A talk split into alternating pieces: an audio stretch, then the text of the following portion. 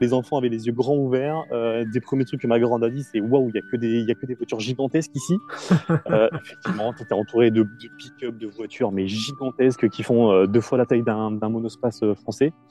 Deux fois trop d'ailleurs, plus des routes qui étaient qui étaient gigantesques, etc. Mon fils était le premier camion de pompier qu'il a vu passer avec le, tu sais, avec le camion de pompier rouge avec la sirène, etc. Vraiment le truc typique, le bus scolaire jaune qui passait.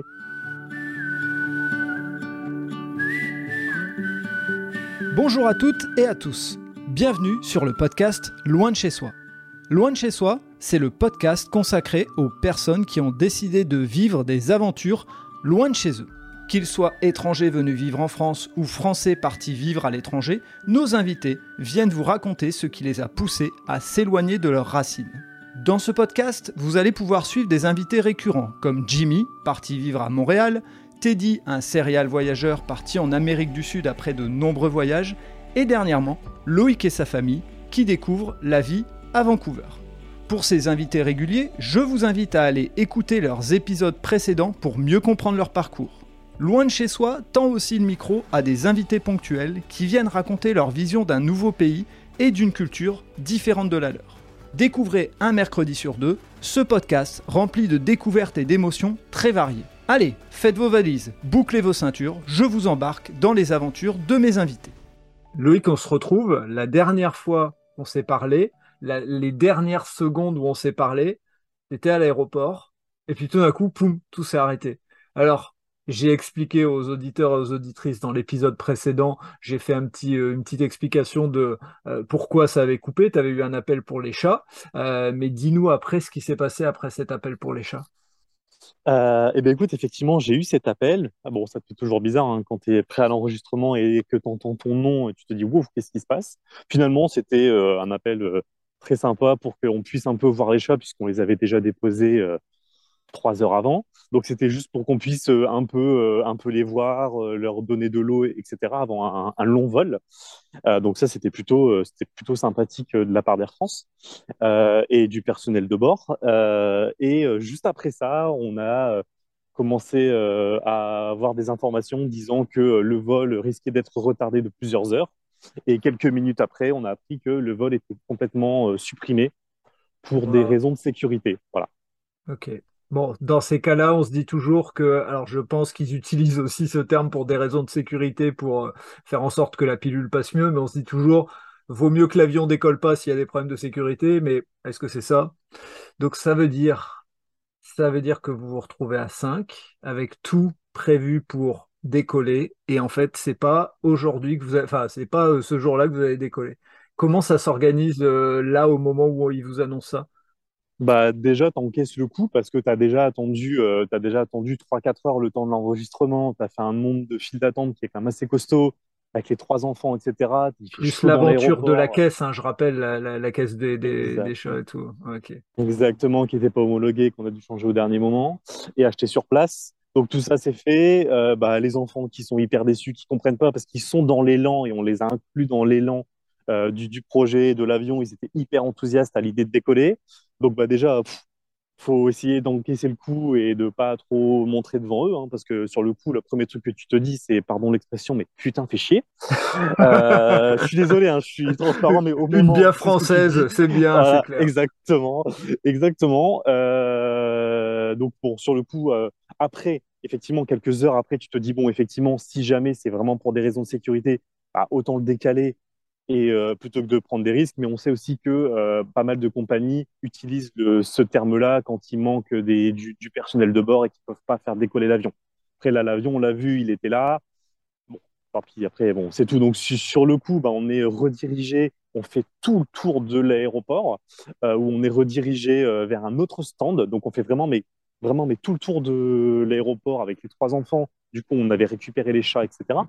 Donc, on Ah était oui, exact. Ah, Bah bah ouais. bah oui, bah oui, forcément. Donc, on avait, euh, donc, on avait 30 kilos de chats et, et, euh, et euh, les enfants et tout. Donc, on doit tout repasser. Et on se rend compte qu'en fait, on attend dans une file pour que Air France nous redirige vers un hôtel euh, qui était pris en charge par Air France pour avoir les, les bons repas aussi pour euh, le repas bah, du coup du midi, du soir et, euh, l'hôtel du soir, euh, mais on attend, on attend, je crois, sans mentir, l'équivalent de, je crois, à peu près 4 heures Non. pour avoir ça. Ah bah si, parce qu'en fait, j'avais même pris une photo. Ouais. Moi, je pourrais t'en- t'en- t'envoyer l'occasion avec bien la sûr. file d'attente qui était monumentale. En fait, tu avais deux guichets pour tout l'avion, Oh avec forcément tous les clients qui râlent, qui comprennent pas, tout ça, machin. Euh, et tu avais vraiment deux guichets. Donc, euh, ils en ont ouvert un troisième au bout de deux heures, mais en gros, c'était pas.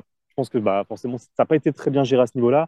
Donc, quand tu as déjà attendu, que tu sais que ton vol est supprimé, que tu rates en quatre heures, ouais, là, c'était la pilule de trop. Donc, il nous a fallu, une fois qu'on l'a fait, on a mangé avec les enfants, il était déjà, je sais pas, 15 ou 16 heures, je crois, un truc comme ça. Oui, je me souviens, tu 15 m'as envoyé un message, tu m'as envoyé un message à 15 heures pour me dire euh, on, on vient seulement de commencer de manger. Donc effectivement, il était C'est 15 ça. heures. Ah, Voilà, bah voilà, c'est ça. Dans mon esprit, il était déjà 18 heures le soir, hein. Euh, dans ma perception en tout cas. Euh, donc on a mangé avec les enfants, ils étaient crevés, hein. Ouais, Euh, et après, bah, du coup, on a pu se rediriger vers l'hôtel et se poser dans la chambre d'hôtel. Donc euh, vraiment, pour le coup, retour à la case départ, parce qu'en plus, c'était l'hôtel qui était juste en face de celui où on avait passé euh, la nuit la veille.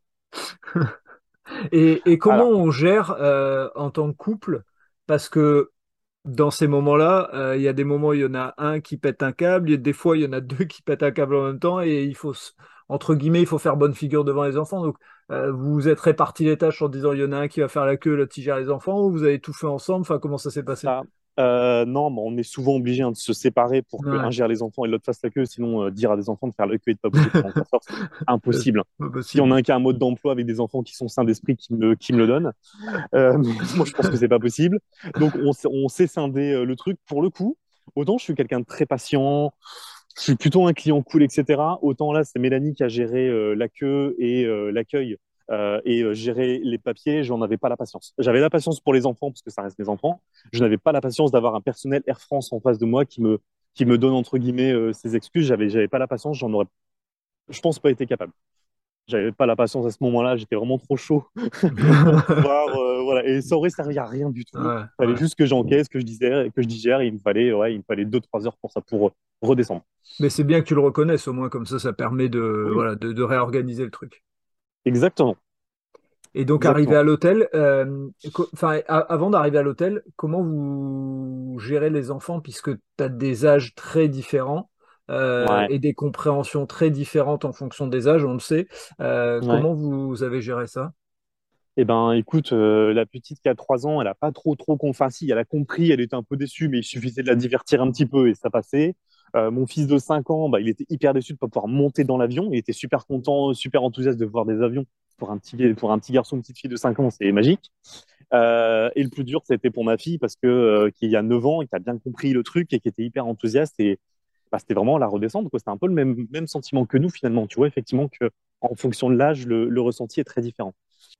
Et donc, quand vous arrivez à l'hôtel, je suppose qu'il se passe rien, c'est euh, on se, on se repose puisque vous étiez levé à je sais pas quelle heure du matin, et voilà, Ah, quand il y a un moment, il n'y a pas de questions à se poser. C'est ça, on se repose, on prend tous une bonne douche parce qu'il fait très chaud dans les aéroports et t'as qu'une envie, c'est de te rafraîchir. Euh, on se pose, on se prend un petit repas le soir où on mange en famille et puis on se couche tôt pour, pour partir à la même heure le lendemain, voire même un peu plus tôt pour dire d'aller un petit peu plus vite parce qu'il faut recommencer l'enregistrement, etc., quoi. Ah oui, il faut recommencer les chats. Là, l'avantage, c'est que la caisse est homologuée.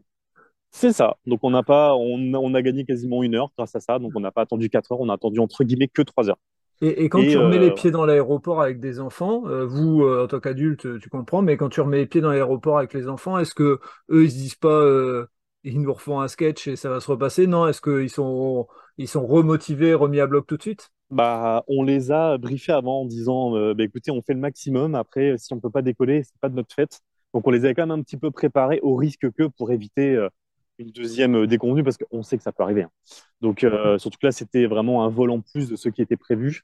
Donc euh, voilà, on les avait quand même préparés. Pour le coup, on connaissait beaucoup mieux les lieux, on était beaucoup plus préparés, donc on a aussi gagné un petit peu de temps. Euh, mais oui, on les avait euh, bien briefés pour être sûr que voilà, ça soit pas trop trop difficile pour eux si jamais il y a un deuxième problème. Et décollage, là, prévu à quelle heure, heure française?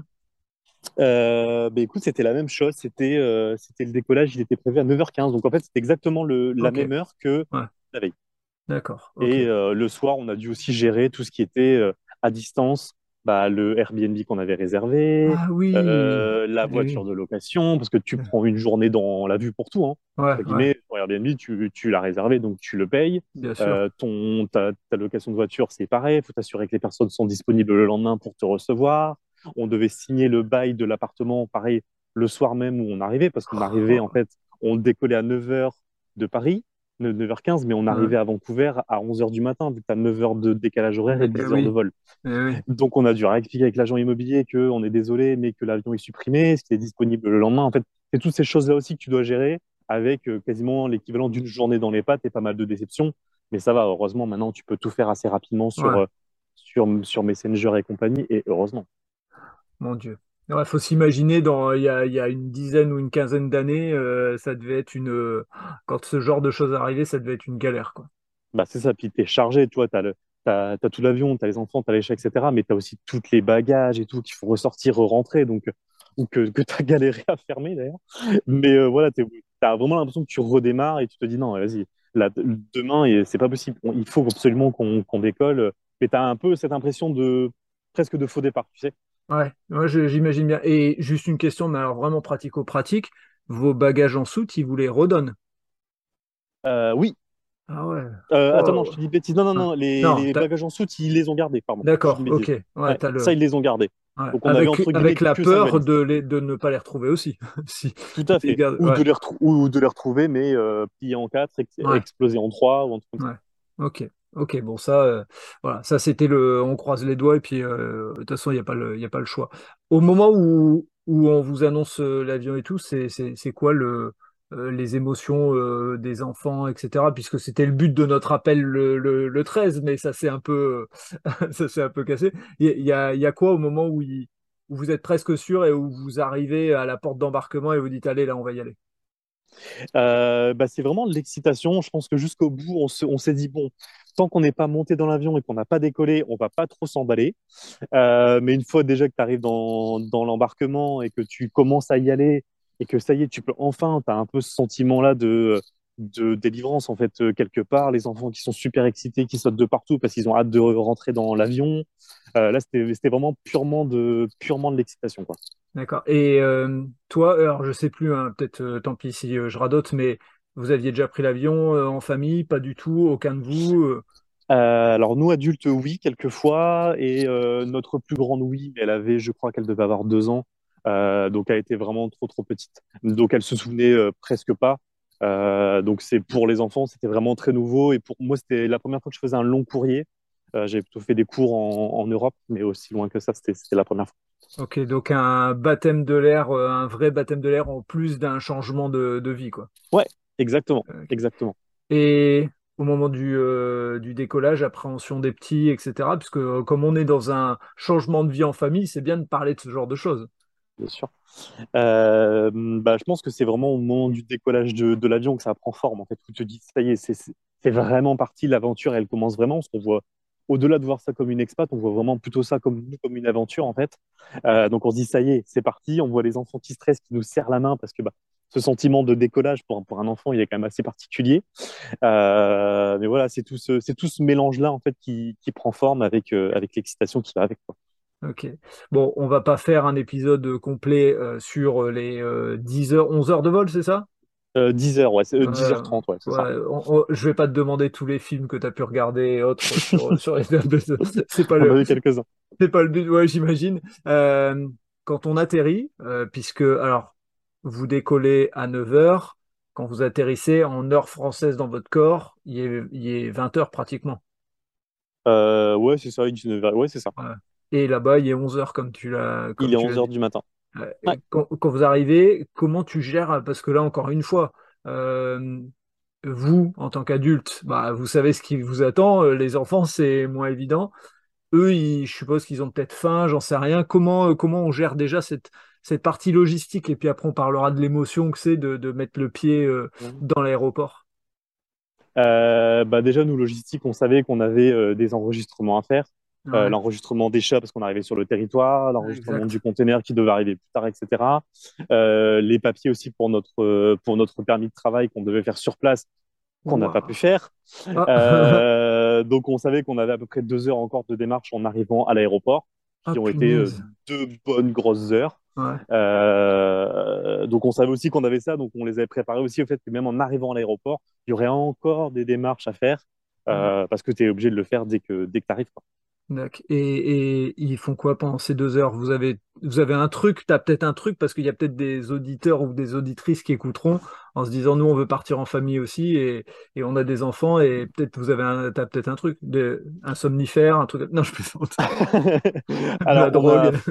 en fait, on, on, avait prévu plein de scénarios, on avait prévu plein de trucs, hein, des livres, des jouets, etc. On voulait, on, ils ont quand même eu forcément des écrans. Euh, on, on, voulait quand même les limiter parce que surtout avec autant de fatigue, euh, beaucoup d'écrans après ton, enfant, ça devient un zombie. Hein. Euh, donc on a quand même essayé de le limiter. Après, on se séparait beaucoup les tâches en fait. Un qui gérait, euh, gérait l'attente et qui gérait le service en fait, et l'autre qui essayait de gérer les enfants, qui essayait de les canaliser, de les occuper, de jouer avec eux. Bon, après une journée complète comme ça, sincèrement, ils étaient vraiment à bout. Hein. À la fin, c'était vraiment, fallait vraiment que ça s'arrête, fallait vraiment qu'on sorte et, et qu'on rentre parce qu'ils avaient ils avaient 12-13 euh, heures dans les pattes euh, de vol, de queue, etc. Donc, euh, pour des enfants, déjà, pour des adultes, physiologiquement, c'est lourd et mentalement aussi. Pour des, pour des enfants, c'est comme si tu multipliais par deux. Quoi.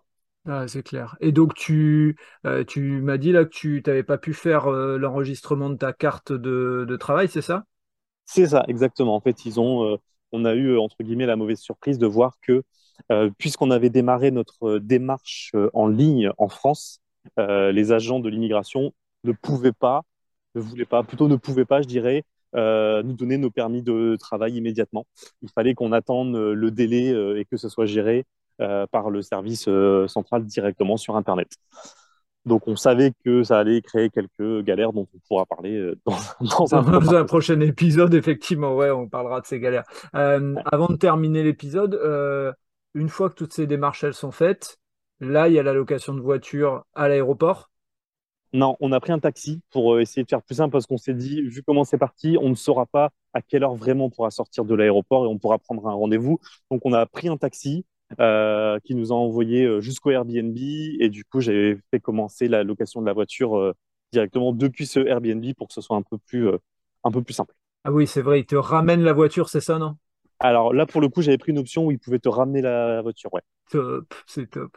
Euh, avant de terminer l'épisode, puisque l'objectif de cet épisode, c'est vraiment de parler de, euh, de votre voyage, quand vous êtes dans les premiers euh, contacts, tout est en tout est en anglophone, je suppose? Oui, tout est anglophone. quelques agents qui parlent français avec un accent québécois très marqué.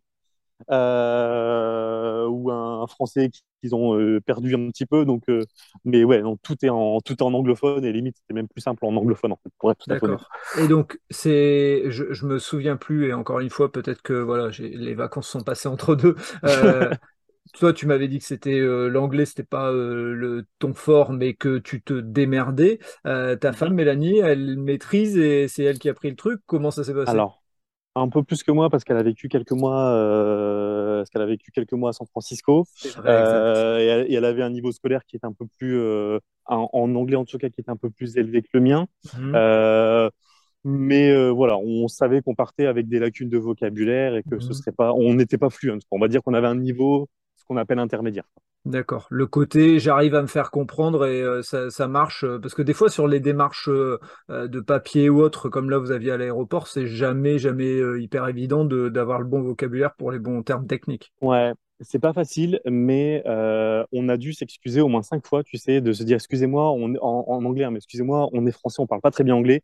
Et s'il y a un truc commun qu'on vit ici depuis, depuis le début, c'est tous les gens te rassurent en disant vous vous inquiétez pas, c'est pas grave, j'arrive très bien à comprendre ce que vous dites. Si vous faites des fautes, c'est pas grave, on s'en fout, j'en fais aussi. Tout le monde te dit ça. Voilà. Alors qu'en France, dès que tu fais une faute, on te reprend limite avec un petit, avec un petit coup de règle en disant attention, tu as fait une faute. Ici, c'est pas grave. Tu peux, tu peux faire des fautes, euh, tout est multiculturel, donc euh, tu parles anglais tant que tu arrives à te faire comprendre. En tout cas, pour ce genre de démarche-là, professionnellement, c'est certainement différent, mais euh, en, en, tant que professionnel. Mais là, en tout cas, ça passe, ça passe très bien et on a réussi à se faire comprendre sans trop de difficultés. Ok, donc ça c'est déjà un premier truc à retenir et que les gens qui écoutent euh, euh, cet épisode pourront euh, garder en tête, c'est que il n'y a pas besoin d'avoir un niveau extraordinaire et c'est bien d'ailleurs ce que font certaines personnes en disant je vais m'expatrier ou je vais vivre un an à l'étranger pour développer mon anglais en arrivant, il n'y a pas besoin d'être, enfin, d'avoir un traducteur avec soi ou d'avoir quelqu'un qui maîtrise l'anglais. Si, si tu as les bases, ça passe, quoi, c'est ça? Exactement. J'avais pris un traducteur à l'oral, tu sais, qui peut aussi te, qui peut te traduire les phrases et tout ça. Je m'en suis jamais servi. Je m'en sers que pour des mots de vocabulaire un peu plus techniques. Euh, voilà, selon les administrations, tu as des trucs que tu n'apprendras jamais, euh, sauf quand, tu es sur le tas. Mais euh, oui, effectivement, tu arrives à te débrouiller même avec un niveau intermédiaire. Tu arrives à tourner tes phrases de façon à te faire comprendre, même s'il y a des fautes de, de, de temps, etc., ou de grammaire en soi, tant que tu arrives à te faire comprendre, c'est principal. Top, top. et pour terminer, quand vous arrivez avec le taxi et que je suppose que déjà tout le long du trajet, il y a, peut-être un temps de trajet. Euh, c'est quoi les remarques des enfants? Est-ce qu'ils dorment dans le, dans le taxi? Euh, Comment ça se passe pour eux? Alors, ils ne dorment pas. On est arrivé, on avait pris un, autre, un Airbnb sur Burnaby, qui est une petite ville, ville qui, est, euh, qui est juste à côté de Vancouver. Donc, on avait, je sais pas, 20 minutes de trajet à peu près, pas très loin. il faisait une chaleur étouffante. Enfin, pour, pour ici, en tout cas, il faisait 30-35 degrés dans le taxi. Donc, voilà, c'était vraiment très chaud. Euh, donc en plus de la fatigue, quand il fait très chaud comme ça, c'est encore pire. Euh, mais non, les enfants avaient les yeux grands ouverts. Euh, des premiers trucs que ma grande a dit, c'est waouh, il y a que des, il y a que des voitures gigantesques ici. effectivement, tu étais entouré de, de pick-up, de voitures, mais gigantesques qui font deux fois la taille d'un monospace français.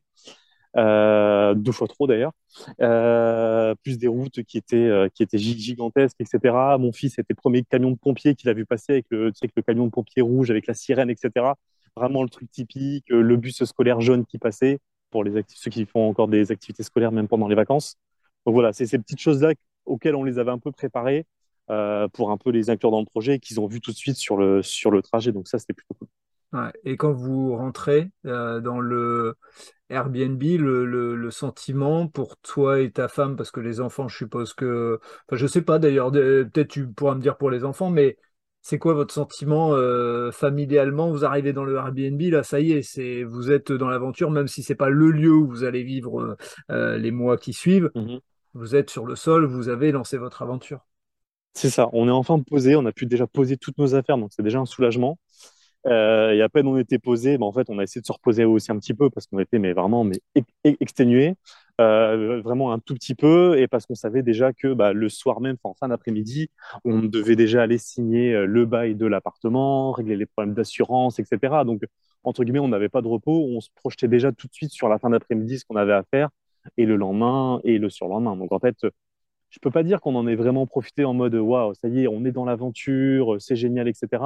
On était déjà dans l'organisation de la suite parce que le rythme il était quand même très très cadencé et le fait d'avoir perdu un jour en fait, ça nous a mis dans le jus sur toute notre organisation parce qu'on s'est retrouvé avec euh, deux jours de Airbnb au, lieu de trois jours. Ça paraît pas, mais quand tu dois meubler ton appartement, arriver, etc., bah, ça te chamboule quand même pas mal. Euh, donc on était déjà purement vraiment dans le rythme là de comment est-ce qu'on va s'installer au maximum pour aussi que les enfants soient le mieux possible dans, dans l'appartement dans les jours qui suivent. Euh, il y a eu des moments de difficulté, vous avez eu des moments où il y en a même un de vous deux en tant qu'adulte euh, qui, a dit euh, qu'est-ce qu'on est parti faire? Ou vous en avez chié mais vous avez tout le temps gardé le cap, il n'y a pas eu de, y a pas eu de, de, petites pensées comme ça? Bah, Je dirais qu'on a quand même gardé le cap.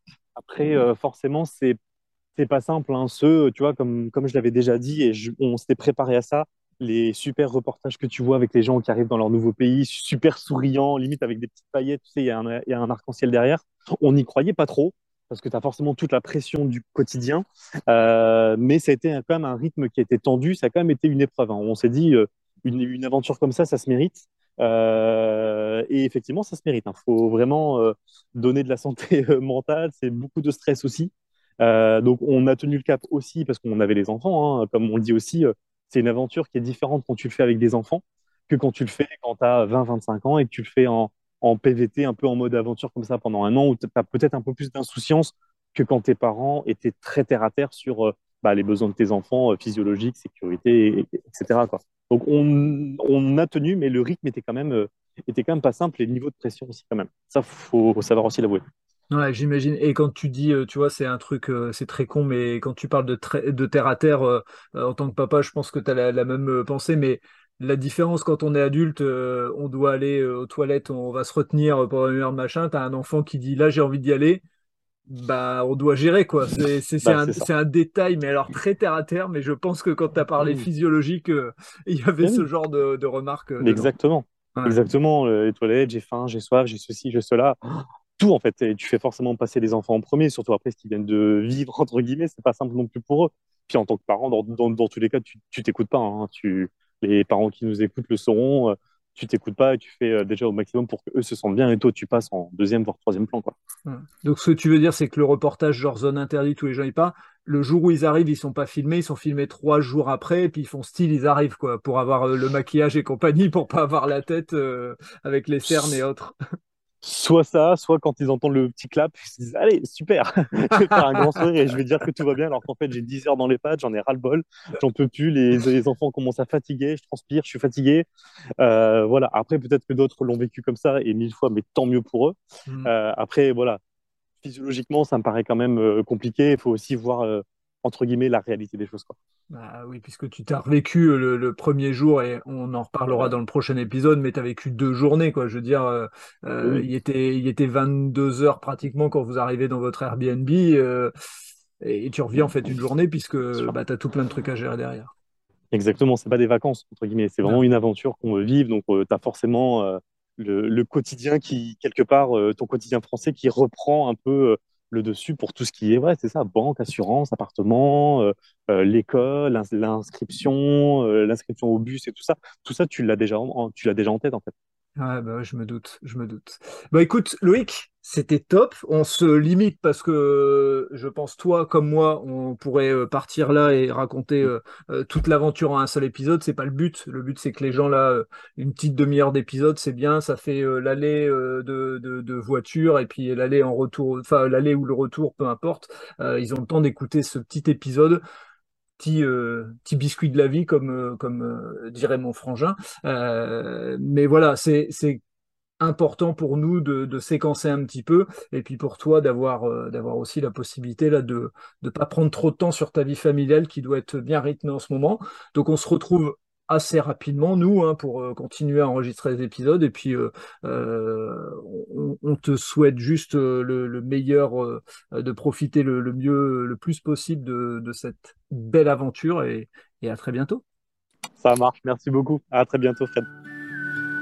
Voilà, c'est terminé pour ce nouvel épisode du podcast Loin de chez soi. Merci d'avoir écouté cet épisode jusqu'au bout. J'espère que vous avez apprécié ce moment et si vous voulez en savoir plus, rendez-vous sur les notes du podcast. Si vous avez aimé cet épisode, n'hésitez pas à en parler autour de vous pour donner encore plus de lumière aux aventures des invités. Si vous avez envie de suivre Loin de chez soi, abonnez-vous et évaluez le podcast sur Spotify et Apple Podcasts notamment ou sur votre plateforme d'écoute préférée. Si vous voulez faire avancer mon travail, laissez un commentaire sur Apple Podcast, ça aide à faire connaître le podcast. Pour ceux qui ne le savent pas, j'ai aussi un autre podcast, Allez Vas-y, qui met en avant les personnes qui passent à l'action, les entrepreneurs et entrepreneureux, les sportifs et sportives, ou les bénévoles sont mis à l'honneur. Il est disponible sur Apple Podcasts, Spotify, Deezer et toutes les autres plateformes d'écoute. Pour Loin de chez soi, je vous donne rendez-vous mercredi dans deux semaines. En attendant, vous pouvez aller écouter d'anciens épisodes de ce podcast ou de celui d'Allez Vas-y. D'ici là, portez-vous bien